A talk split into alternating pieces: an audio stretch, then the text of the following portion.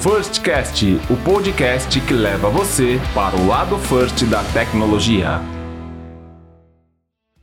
Bem-vindo ao Firstcast. Eu sou Jorge Garrido e hoje nós temos um assunto de extrema importância com um convidado muito especial. Mas antes eu vou chamar aqui a nossa co-host, Mônica Conciani. E aí, Mônica, tudo bem? Tudo jóia, Garrido. Muito feliz de estar aqui hoje. A gente tem uma pessoa muito especial que a gente está recebendo aqui no nosso Firstcast hoje. Nossa, que legal, Mônica. Eu também estou muito feliz de estar aqui hoje. Esse assunto, né, de extrema importância. Será que a gente tem que se preocupar, né, com cibersegurança? O que que você acha? Não sei, acho que isso é só responsabilidade lá do pessoal de cyber, será? Não, não sei não. Vamos ver. Hoje a gente vai aprender um pouco mais sobre o assunto. Bom, eu vou apresentar aqui o nosso convidado, Richard Flávio da Silva, nosso CISO do Banco Santander. Richard, bem-vindo ao nosso podcast da First. Olá, Garrido. Olá, Mônica. Muito obrigado. Nossa, super acolhido aqui por vocês. Super gentil. Bom, vamos lá então, né? Já tô me segurando aqui para responder essa consideração aí que tá só comigo, essa responsabilidade,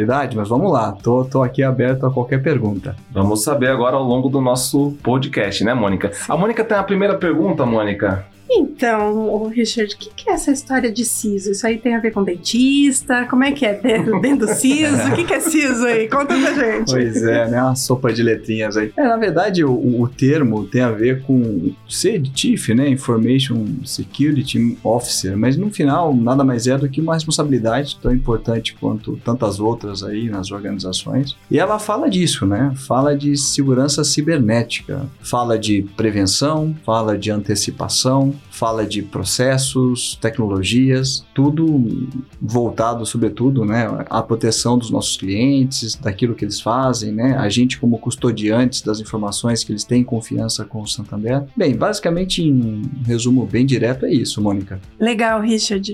Bom, e você fez recentemente uma transição de cadeira, né? De CTO para CISO. Você pode contar para a gente, explicar para os nossos ouvintes aqui? Primeiro, quais são as atribuições de cada uma dessas funções e quais são os skills que você teve que buscar para fazer essa transição? Legal, Mônica, com certeza. Bom lá, sobre atribuições, eu vejo muito que uma função do CTO, né, que nada mais é do que uma função muito conectada com a arquitetura de tecnologia, tem a atribuição de se antecipar, se antecipar naquilo que é o próximo investimento tecnológico do banco, os direcionamentos, as decisões, muito de plano estratégico colocado em prática, né, para transformar a tecnologia não só como, né, meio, hoje tecnologia é meio e fim, né? Então essa função de CTO passa muito por isso. Em relação a CISO, né, ou seja, a função de cibersegurança, primeiro eu vejo bastante coisa em comum, porque antecipar é uma palavra que tem um lugar especial nas duas funções, né? Obviamente que em cibersegurança é um antecipar muito vocacionado à proteção, né? A responsabilidade por aquilo que a gente presta de serviços, de atendimento, né, ao mercado e ao cliente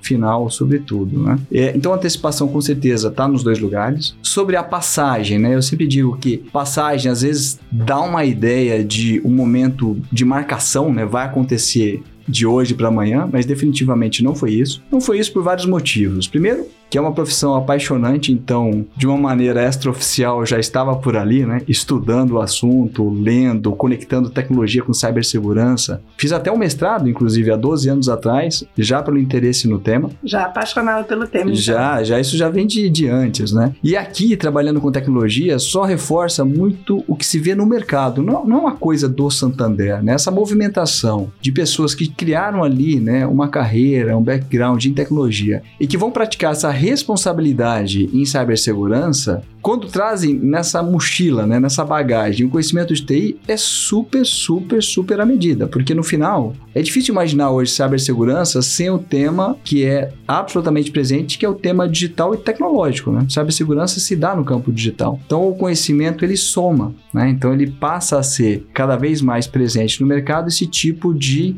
movimentação como vocês colocaram, né? Assumindo uhum. responsabilidade de tecnologia, passando a cibersegurança. Então, assim, se eu estou entendendo direito, esse negócio de CISO, que já entendi que não é do dente, tem muito mais a ver com tecnologia. É tecnologia pura, e é isso ou não? É tecnologia pura. É, obviamente que tecnologia pura no sentido das técnicas, né? Ou seja, é uma tecnologia pura que exige bastante tanto de quem tem a função de proteger e também exige bastante de quem está do outro lado, né? Porque as técnicas de ataque, por falar é, nesse sentido, né? Basicamente passam por uma grande engenharia, né? Uma sofisticação tecnológica de como subverter o sistema. Então, tecnologia pura dos dois lados? Sim, definitivamente. Agora, é indispensável dizer que para uma operação saudável, né, eficiente de cibersegurança, tem outros elementos que são tanto quanto importantes. O elemento pessoas, né, Garrido? Você que gosta de falar de pessoas, você já vai concordar comigo. É, não, não, muito bom. É um tema que eu adoro de,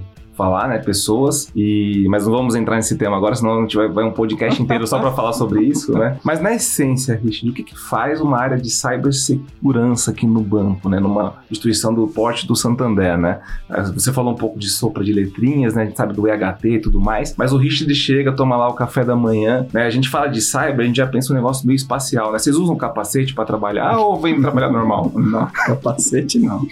capacete falando tecnologia. Ah, é tecnologia, verdade. Olha, vamos lá. Eu acho que primeiro explicar um pouco como a gente se organiza, né? Eu acho que é importante dizer, voltando ao tema de tecnologia, existe um compromisso diário de se atualizar, conhecer as tecnologias que são para efeito de proteção, os meios também, né, em que os crimes cibernéticos acontecem também tecnicamente, então conhecer por onde são esses vetores de entrada e aprender com isso e, obviamente, eh, aplicar as tecnologias de contraponto, né, para fazer eh, as contenções, as prevenções. Então, estudar sempre, então isso é um dia a dia. Traduzindo em responsabilidades, como a gente se organiza, a gente costuma dizer que a gente tem um time de antecipação antecipações. O que esse time faz, né? O time de antecipações. Você falou de uma, uma sopa de letrinhas já, né? O EHT, que é o teste de hacking mais ético, né? Então, esse time de antecipações, ele tem esse tipo de atividade, que é o que a gente chama de segurança ofensiva, né? Que é se antecipar, tentando comprometer, né? Alguma vulnerabilidade que possa existir no sistema, só se fazendo por nós mesmos. Essa é a ideia de antecipação, né? Não só, mas um exemplo. Existe um outro time que a gente chama de defesa, né? Que é efetivamente no dia a dia trabalhar na configuração, na disposição das tecnologias protetivas, proteção das soluções do Santander na internet, proteção da solução do Santander que está no laptop do funcionário e assim por diante. Detecções também, obviamente, que é tecnicamente um processo super crucial em cibersegurança, que é a capacidade de estar tá lá, né, com o ouvido colado no fio, por assim dizer, escutando se alguma anomalia acontece, né, um pouco de comportamento fora do usual aconteça, seja no servidor,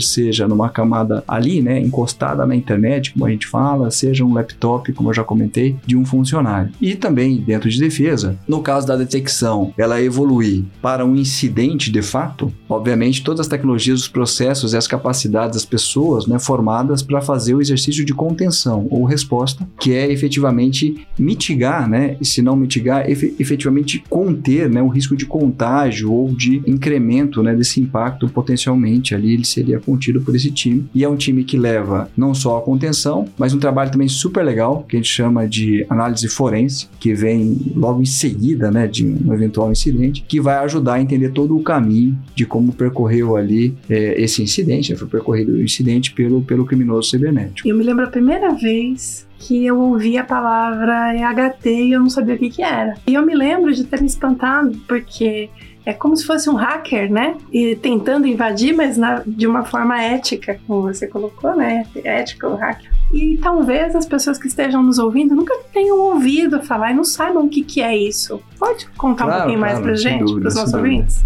Bom, então aqui, eu acho que primeiro uma questão de olhar para quem faz isso, né? Quem faz isso basicamente ou são as nossas pessoas, propriamente os nossos funcionários, né? Eles são treinados para isso e a gente também conta com parceiros, obviamente tem empresas de nicho, né, que já tem isso como, como uma oferta aí super madura. E basicamente o que eles fazem, né, é, é, é o exercício muito de caixa preta que a gente fala, né, ou seja, tem um sistema lá na internet, pode ser um aplicativo, pode ser um website, né, da, da, nossa operação. E eles vão tentando ali, eh, usando técnicas de, de, de, invasão, né, vulnerabilidades conhecidas, né, que, que o mercado já sabe que que sobre elas a gente tem que se antecipar, tem que eliminá-las, e usando essas vulnerabilidades, tentando encontrar se elas estão efetivamente presentes nessas soluções e dali fazer efetivamente é, uma invasão, né? é, tentando com isso ou tirar do ar aquele site, ou tentar extrair alguma informação, e isso tudo, obviamente, sai num relatório ponderado por criticidades, e o nosso objetivo é, obviamente, fazer esses exercícios sempre com a expectativa de que venha muito pouco nesses relatórios, né? Porque quando vem pouco nesse relatório, significa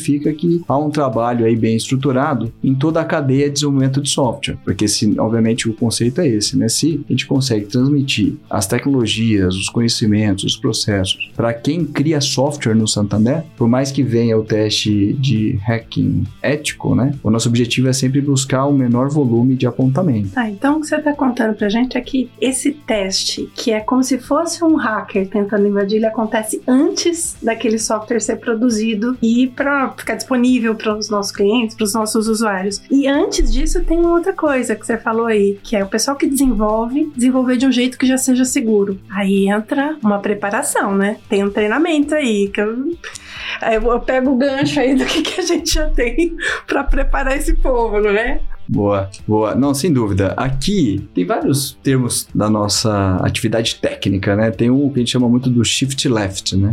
Que é movimentar à esquerda, ou seja, trazer toda essa capacidade segura quanto mais à esquerda de um ciclo de criação de um software, né? Então a esquerda seria a origem, né? Imagina percorrendo da esquerda para a direita uma esteira, por assim dizer. Então desde a ideação, o software vai ser idealizado, legal, ele vai ser desenhado. Quais são os requerimentos de segurança que tem que ser colocados em backlog e cumpridos, né, ao longo dos sprints de desenvolvimento e acompanhar isso desde o desenho e a cada ciclo de desenvolvimento. Bom ponto. Além disso, quando a gente fala de desenvolvimento seguro, além dos treinamentos, tem tecnologia a nosso favor. São os guardiões técnicos, que estão lá pregados, por assim dizer, nas esteiras de desenvolvimento que são automáticas, e eles carregam em si a capacidade de inferir vulnerabilidades, investigar vulnerabilidades, revelar isso e até mesmo impedir que o software avance, avance para ser implantado. Isso, isso existe já há algum tempo. É a parte SEC do DevSecOps, né? então a gente investe muito aí nesse sentido. E aí você comentou, né? Ah, os testes de hacking ético, eles acontecem antes de lançar o software? Sim, mas a gente não se contenta com isso, né? A gente roda o teste continuamente, antes e mesmo depois de lançado, porque se por algum motivo, né, acontece alguma outra vulnerabilidade que é revelada no mercado, que às vezes nem era conhecida em tempo de desenvolvimento de software, mas apareceu a posteriori, então essa caça de vulnerabilidades, né, ou gestão de vulnerabilidades, ela é contínua, muito bem colocada antes de lançar o produto, mas isso não é suficiente. Tem que averiguar o tempo todo. Show de bola. Você falou sobre o shift left, né? A gente tem lá a escala, a escala de Meyer, né? Um, um incidente, seja funcional, técnico ou de segurança, detectado lá no momento que você está criando uma classe, ele custa infinitamente menor, né? Do que um incidente pego no ambiente produtivo, né? Então é um investimento muito importante, não só por conta da experiência do cliente, mas pela questão do retrabalho, a questão de você não gastar dinheiro ali com correções e, e colocar esse recurso, né? Investindo sempre em melhoria contínua né? Mas, Richard, pegando aqui o gancho também de cibersegurança, a gente, eu vi recentemente uma matéria falando de cibersegurança no mundo hospitalar. Né? A gente fica muito voltado para transações financeiras, tecnologia, mas a gente vê que o problema, né, é um pouco maior. Então, você que tem mais contato com esse mundo, quanto onde a gente consegue ver cibersegurança em outros setores, né? Ah, fantástico. É de verdade, hoje o foco do criminoso, né, ele vai buscar né? basicamente dois caminhos, onde pode ser eventualmente mais vulnerável, pode encontrar mais facilidade para né, cometer aquela ação. Isso é um caminho, é lado da, da, da, da equação. E o outro, obviamente, né, é onde eventualmente ele pode ali, com, com o ataque, conseguir mais benefícios em resultado. Né? Vamos colocar desta forma. E sendo assim, não tem, não diria que tem um segmento, uma indústria, um mercado. Né? A gente percebe é, a incidência de ataques cibernéticos de uma maneira bastante geral em vários segmentos. Você falou de saúde, né? A gente reconheceu aqui no, no Brasil um ataque cibernético ano passado, né? No grupo Feuri, É um,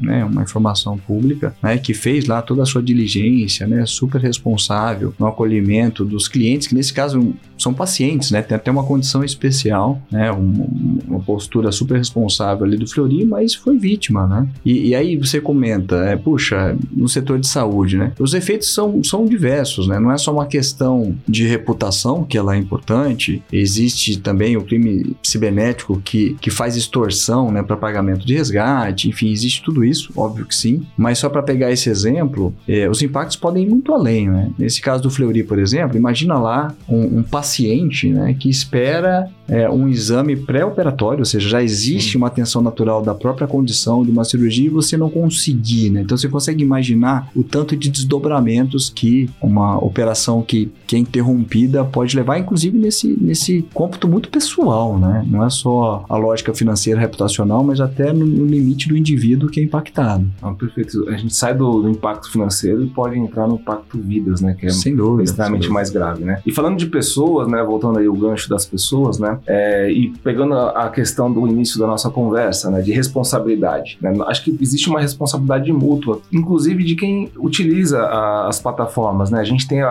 a questão do cuidado com senhas, a, os golpes que as pessoas fazem de engenharia social. Então, é, eu queria que você desse algumas dicas aí para a galera, né? Para se preservar. De repente recebe uma ligação pedindo uma senha, pedindo. A gente vê sequestro de WhatsApp, uma série de questões que os criminosos hoje aplicam, né? Então, algumas dicas aí que você tem da experiência do dia a dia para a galera que está nos ouvindo é, ter um pouco mais de segurança no seu dia a dia, além das questões digitais. Fantástico, Garrido. Excelente pergunta. Bom, antes de responder sua pergunta, eu vejo aqui, toda vez que a gente começa a falar disso, né, da engenharia social, etc., é inevitável dizer o seguinte: que hoje, mais do que nunca, começa a se ver uma interseção evidente entre o que eram as fraudes e os crimes cibernéticos. Então, vou colocar aqui de uma maneira mais ilustrativa. Né? Então, a fraude tradicional, né, com a engenharia social, para usar o termo que você colocou, há muito tempo atrás era o um indivíduo ali, né, o fraudador, abordando alguém, eventualmente ali numa, numa antessala de ATMs, né, tentando oferecer uma ajuda e etc., mas pouca coisa digital, né? Realmente usando, às vezes, até a vulnerabilidade de uma pessoa que talvez não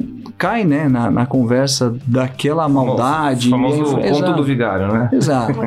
e hoje, o que, que a gente começa a observar, né? As fraudes usando técnicas de crimes cibernéticos que é exatamente nesse mundo digital. Ou seja, não só a interação social ao vivo ali, mas usando de técnicas que eram tipicamente do crime cibernético para ao final praticar a fraude. Então vou dar um exemplo aqui. Faz uma campanha de phishing, por exemplo. Uma campanha de phishing. Esse phishing pode ser por diversos mecanismos, vamos falar aqui do e-mail, né, que é, talvez seja mais conhecido. Aí a vítima ela vai lá, se convence daquela mensagem que parece super idônea e etc, e acaba clicando num link ou baixando um arquivo anexado e contamina seu computador. Essa contaminação pode ter vários ângulos, mas vamos falar da fraude aqui, que essa contaminação vai depois é, infectar o seu browser para capturar, por exemplo, as suas senhas, né, os seus usuários e senhas de um internet banking por exemplo. Aí você percebe que na ponta pode ter alguém fraudando, né? Um indivíduo por esta informação. Talvez não vá conseguir transacionar só com usuário e senha, mas com usuário e senha, eventualmente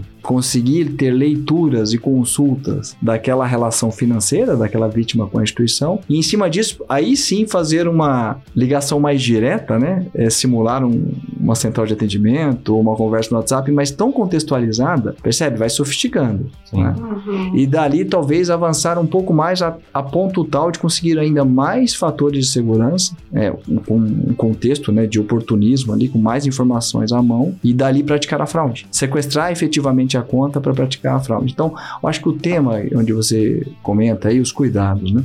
Eu acho que primeiro reconhecer, né, que quando a gente está interagindo com uma instituição, né, como é o Santander, é, tipicamente o Santander não vai te pedir a senha, não é isso, né? Não, não, existe um contato que vai te pedir as credenciais de acesso ao banco, né? Isso faz o fraudador, faz o criminoso. Então esse é um exemplo. Você falou de sequestro de WhatsApp. Tem acontecido, aconteceu muito isso, é muito. O que a gente chama de que é despersonificar, né? ou seja, você pega uma foto de alguém que é seu amigo no Facebook e começa a conversar com, com a a pessoa, falando, olha, e você olha a foto, parece a pessoa, né? Começa por essas técnicas de engenharia. E dali começa a te convencer para, puxa, que precisa de uma ajuda e etc, enfim. E aí, desde uma solicitação direta, faça um crédito para mim, imagina, é um primo, é um amigo, ou até coisas mais sofisticadas, simulam ali que precisam ter uma conversa privada, que só que para isso precisa de um código. E nessa, na verdade, a vítima está passando o código para sequestro da própria conta WhatsApp. Por aí vai, né? Então, com certeza esse cuidado, hoje em dia, está rodeado de tentativas. Então, o que você está contando para a gente, pegando aquela perguntinha que a gente fez lá no começo, então a responsabilidade desse tema de segurança não está só em cyber, está né? em cada um de nós. Né? Sem dúvida, sem dúvida, absolutamente. Bom, e para a galera que está aqui nos ouvindo, não deixe de seguir aqui o nosso canal no Spotify, clica no sininho e nós temos também o nosso LinkedIn, o LinkedIn da First Tecnologia. Ali vocês podem acompanhar o dia a dia das nossas equipes e ter contato com muitas novidades no mundo de tecnologia. Você falou em sofisticação, né? Eu, eu, tenho vários exemplos de pessoas próximas a mim. Eu não vou externalizar aqui justamente para não dar mais ideia, né? Para a criatividade aí dos criminosos, mas assim, alguns exemplos que eu olhei e falei, eu acho que eu cairia, porque o nível de sofisticação, a quantidade de informação que, essa, que a pessoa trouxe, né? É, é incrível, assim, incrível do lado negativo da, da força, né? Mas é, então assim, eu acho que um recado legal que você falou é que a gente precisa tomar o máximo de cuidado possível possível, né? Mesmo na certeza, não clique. Eu acho que, né, eu lá em 1998, não sei se você lembra, no Cici já ouviu falar? um pouquinho, Desenterrou, né? É, eu não, não sou Acho que eu fui muito atrás, né? Mas é, tinha um, um, vírus chamado I Love You. Ah, sim. Lembra? Um bem clássico. Bem clássico, sim, né? E eu, e eu cliquei, eu cliquei. Eu trabalhava numa outra instituição financeira e eu mandei o I Love You globalmente, né? Eu fiquei conhecido. Essa foi a parte boa, né? Mas assim, esse vírus ele simplesmente replicava o envio dele mesmo, né? E a partir desse momento eu aprendi, na dúvida ou na certeza, não clique, né? Evite é, eu acho que vale a pena sempre pensar bem, refletir, né? Quando você recebe uma mensagem te convidando a um link, etc.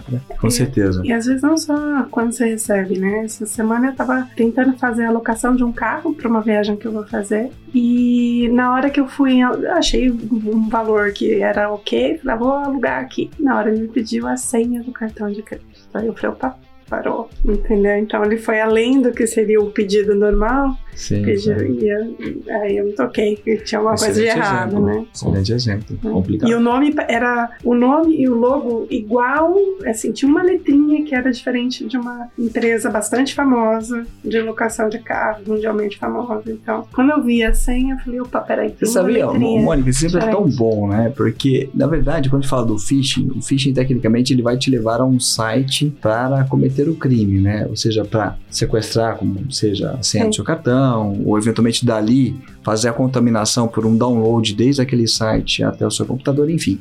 Mas o que eu queria chegar aqui para vocês terem uma ideia da intensidade. Esses sites que respondem aos links, né, o que te levam a um lugar malicioso, é, são criados, tem estatísticas hoje, 7 por minuto no mundo, né? Então dá uma ideia da intensidade. Então, assim, por mais que exista né, serviços de inteligência que conseguem interceptar esse tipo de site malicioso, e a gente consegue, né, por mecanismos técnicos, comandar o que a gente chama de takedown, né? O takedown é tirar do ar, né? Existem mecanismos legais de fazer isso. Por outro lado, são 7 novas por minuto, então é, realmente é uma intensidade velocidade assim fenomenal, né? É bastante energia nesse, nesse tipo de surgimento de sites e o lado da, da proteção, né? Sim. Que busca fazer o takedown.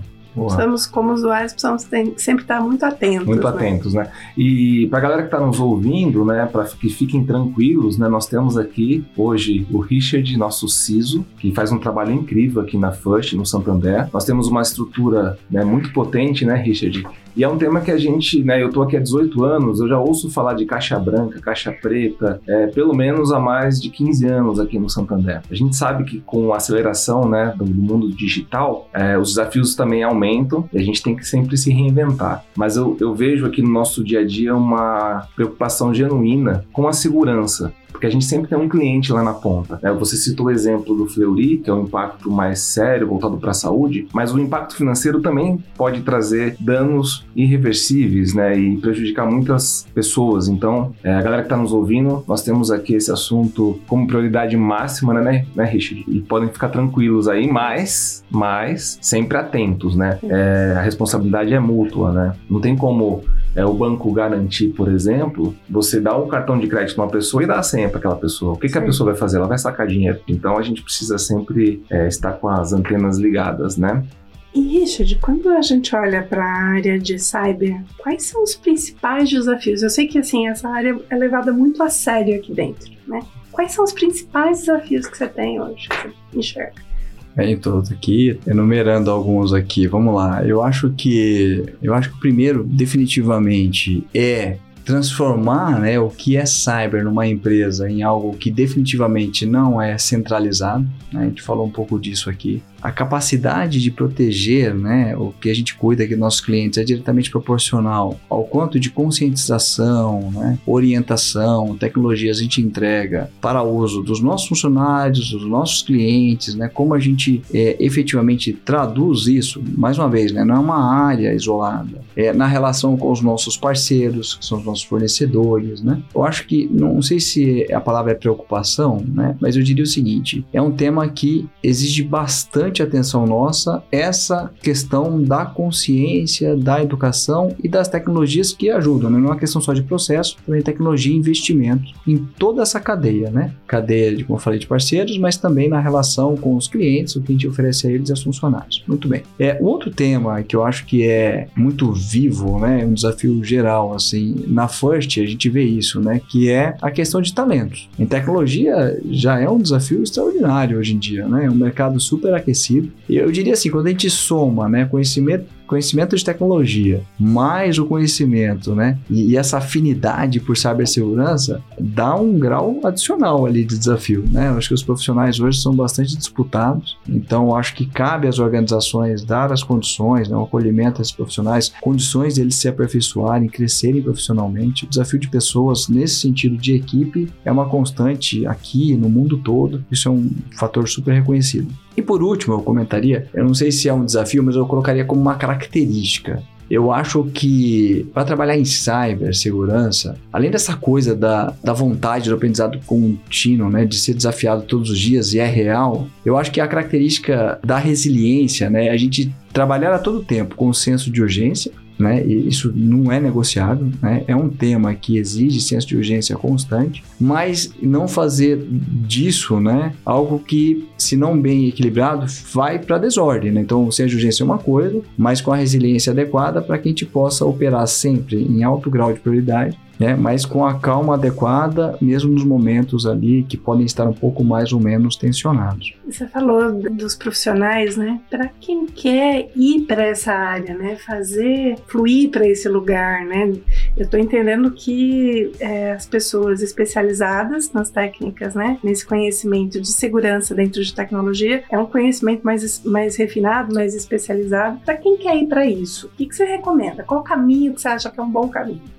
Bem, vamos lá. Eu acho que. Eu não sei se eu definiria que existe mais elaboração ou mais sofisticação, né? Eu acho que a tecnologia hoje ela é tão ampla, oferece tantas possibilidades que dá para ter o nível de sofisticação que você quiser trabalhando com cyber, não trabalhando com cyber, trabalhando mais voltado somente a dados para gerar negócios ou trabalhando para dar resiliência aos sistemas independentes de cyber. Eu acho que a sofisticação ela não, não tem um lugar especial exclusivo em cyber, né? Eu acho que é inerente de quem trabalha com tecnologias. Primeira reflexão. Mas falando do ponto de vista de quem quer se lançar na profissão, né, e quer trabalhar, eu acho que não sei se na forma de um convite ou descrição do que é o trabalho, é, eu acho que é um prazer enorme, né? Você saber que você tem um desafio é, intelectual de aprendizado né, constante, porque para antecipar, como eu falei muito de antecipação aqui, é, antecipar não, não, é com base só no desejo de antecipar, né? Para antecipar você tem que ter as condições técnicas para antecipar o que a operação precisa, né? Para proteger os nossos clientes. E aí ter as condições técnicas é isso, né? Ter assim uma fome insaciável de aprender todos os dias uma coisa nova, numa velocidade quanto mais rápido melhor. Então quem gosta desse tipo de dia a dia é um prato cheio, definitivamente. Agora, para começar a trabalhar em cyber, nossa, mas eu tenho que saber tudo, né? Como é que protege o sistema operacional, como é que faz proteção na nuvem, como é que é um, uma tecnologia, um processo de desenvolvimento seguro. Puxa, lógico que não. Tem várias formas de entrar na profissão. Algumas são por processos, entender os processos, ter as diligências, entender os controles, fazer as priorizações, né, de cada atividade dentro, né, da, da, da empresa. Então, existem formas de tomar contato com cyber que é entender os processos e ajudar a governar. E dali, se você tem interesse técnico, dá para derivar, né? Dali dá para cair, né, de pular de cabeça ali para aprender uma técnica, para fazer, né, é, a proteção cibernética, para estar tá no time de detecção, no time de proteção, no time de resposta, no time de antecipação, enfim. Time de teste, que, né? Teste, sem dúvida, é, sem dúvida. DevOps, né? Inclusive, pegando o gancho, você falou que, né, é algo que tem que estar tá inerente no dia a dia das pessoas, né? Você faria um paralelo né, do DevOps, que é considerado uma cultura, para o cyber também ser uma cultura? É, essa é uma boa, boa questão, sem dúvida, Garrido, porque assim, é, como é uma responsabilidade que merece o espaço todos os dias e a tempo integral, o caminho mais fácil, né, quando você chega lá, é o caminho cultural. Eu acho que é, falar todo dia do tema é parte do trabalho, mas a inflexão é, puxa, como as pessoas realmente, ao receberem um e-mail, para dar o um exemplo, ou como eu disse aqui a Mônica, ela estava lá num site, como é que ela tem isso já quase que natural? Ela fala, nossa, mas espera aí, tá me pedindo aqui a senha do cartão, né? É, é, foi um exemplo bastante forte, né? Talvez quase evidente, mas como é que essa cultura faz com que essas pessoas tenham essa percepção mesmo daquilo que é um pouco mais implícito? Né? Então, sem dúvida, eu acho que o trabalho cultural é fundamental e daí todas as campanhas que a gente faz aqui de conscientização, né? A gente faz muito aqui perante os clientes e os funcionários, Boa. definitivamente. Show de bola. Bom, hoje é um dia incrível, né? Estou estreando aqui como host, tenho a honra aqui de estar coordenando aqui os trabalhos do nosso First Cast. É, já tive a honra de participar como convidado também e nada melhor do que estrear aqui com o Richard, né? Nosso CISO, né, Mônica? Sim. Bom, tem um, uma, um carinho aqui especial, já trabalhei com o Richard, então para mim, assim, tá entrevistando você, Richard, é uma honra. Uma admiração muito grande. Muito grande. Richard, para fechar o nosso First Cast, agora que nós já entendemos mais sobre cibersegurança, né, Mônica? É, você tirou a sua dúvida aí do SISO? É, SISO é de odontologia, mas aqui a gente tá falando de SISO de tecnologia. Nossa, bom trocadilho, né, Mônica? Muito bem. Bom, conta aí, Richard, para os nossos ouvintes mais, quem é o Richard? Pessoa. Pessoa. Bom, até de responder como pessoa, você sabe que quando oficialmente mudei né, a profissão aqui no Santander, eu tive um benefício que eu não esperava, né? Eu consigo explicar melhor o que eu faço. Boa. acho que consigo, acho. Você imagina, eu chegava lá em casa, minhas filhas, papai, mas o que você faz, né? O papai faz arquitetura de tecnologia, né? Arquitetura arquitetura de tecnologia, né? Era um pouco difícil. Ah, acho que faz parede, né? parede de software. Você sabe que arquiteto desenha muito, né, em tecnologia. Então, o que elas viam de maneira tangível era eu lá, às vezes, fazendo uma apresentação para tentar transmitir uma ideia que remetia a uma estratégia, uma escolha, opções, desenhos. E elas até curtiam, né? Porque na comunicação, o que vale é você ser convidativo. Então, a gente fazia apresentações, às vezes até lúdicas e tal, para transmitir. Elas até achavam divertido, mas pouco entendiam o que, o que se fazia ali. E agora não, né? Em cibersegurança, puxa, é proteger, né, os nossos clientes, achar soluções para que a gente possa combater as fraudes, os crimes cibernéticos. Mas vamos lá, falando de, de, puxa, é isso, eu sou uma pessoa, eu me considero super família, assim, adoro, falei das minhas pequenas aqui, sou casado, pequenas, a gente nunca perde o vício, né? Não são pequenas, mas, mas Verdade, né? não tem como, né? É, é, assim, eu acho que sou apaixonado pelo trabalho, né? Gosto muito de, de dessa combinação de tecnologia e, entender as técnicas de proteção, como isso se dá, como a gente coloca né, o melhor das nossas pessoas, as tecnologias né, em prol, tudo aquilo que a gente oferece né, para o mercado e para os clientes, é um trabalho super, super engajador. Assim, a gente tem um time super motivado, isso é muito bom. Isso é muito bom. Adoro estar aqui. Bom, e aí, sei lá, né? Acho que cada um tem o seu hobby, né? Eu, eu tenho os meus, né? Particularmente, eu, eu acho que é um tempo de, de distração gostoso para mim, além da família, obviamente que não é uma distração, na verdade é o centro de tudo, mas eu digo na hora de lazer, né? Gosto também de, de fotografia, é, eu sou um curioso de fotografia, adoro fotografia. E puxa, adoro um esporte que talvez aqui no Brasil faço pouco menos do que eu gostaria, né? Não é o lugar mais ideal. Eu gosto de basquetebol, assim, não é um esporte muito é, comum aqui no Brasil, né? Mas adoro também jogar basquetebol. Jogo lá no GD, inclusive. Nossa, é, encontro lá os colegas. Sensacional. Fico feliz, Richard, que você se encontrou. É, até hoje minha família acha que eu arrumo impressora. Né? e eu deixo eles acreditarem nisso, né? Mais fácil, né? Do que eu explicar o que eu faço mesmo porque eu ainda não sei, tô me descobrindo, mas eu fico muito feliz que você já se achou, né? E aí, Mônica, uma pergunta final para o nosso convidado ilustre? Tem uma, alguma curiosidade sobre o Richard? É. Algo que as pessoas talvez não saibam, Guardado que você possa nos cofre, contar? Aqui, sete chaves ali. Aqui, assim, secretamente, para todos os nossos é. ouvintes. Qual é a cibersegurança do Richard, né? Mas ninguém vai ouvir, a gente corta aqui, fica tranquilo. Nossa! Ou não, né? Curiosidade. Você estudou em São Carlos, né? Sim, sim sim, sim. Ah, isso eu não sabia. Não sabia? Não. É, sim, sim. Estudou. O Richie conhece São Carlos mais do que eu, tô lá um ano, né?